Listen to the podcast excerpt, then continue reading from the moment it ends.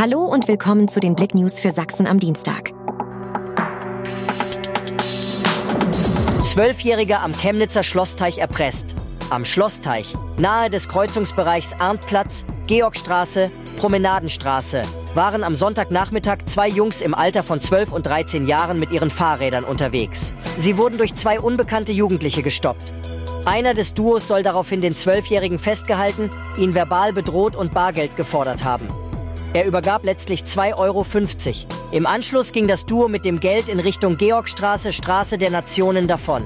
Kollision mit Haus. Unfall zwischen LKW und PKW im Vogtland fordert Verletzte.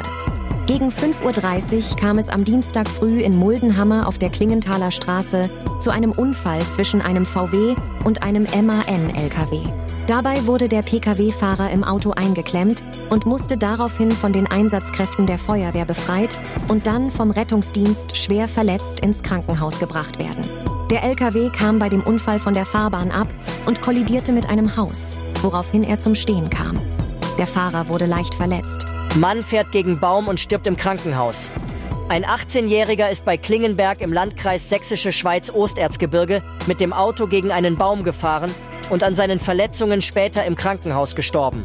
Wie die Polizei in Dresden am Dienstag mitteilte, war der Mann am Montagnachmittag vom Ortsteil Kolmnitz in Richtung Niederbobritsch unterwegs, als er aus zunächst noch unbekannter Ursache in einer Linkskurve ins Schleudern geriet.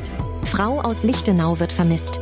Die Polizei sucht seit vergangenem Samstag nach der vermissten Beate Cornelia A. und bittet die Bevölkerung um Hinweise zu ihrem Aufenthaltsort. Die 60-Jährige hatte am Samstagvormittag ihr Wohnumfeld in der oberen Hauptstraße mit ihrem Fahrzeug verlassen und ist nach Berlin gefahren.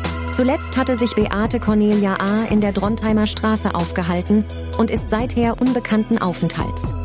Eine Absuche durch Polizisten verlief bislang ergebnislos. Die Vermisste kehrte bislang weder zu ihrem Fahrzeug noch nach Oberlichtenau zurück. Ein Foto der Vermissten und weitere Infos findet ihr auf blick.de. Heidi Klum hat schlaflose Nächte wegen ihrer Halloween-Kostüme.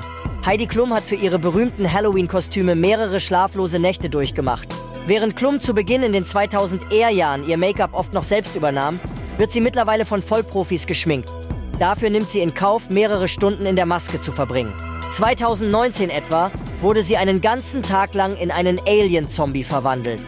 Dafür setzte sie sich extra an ein Fenster und lud die Menschen ein, sich den Prozess anzuschauen.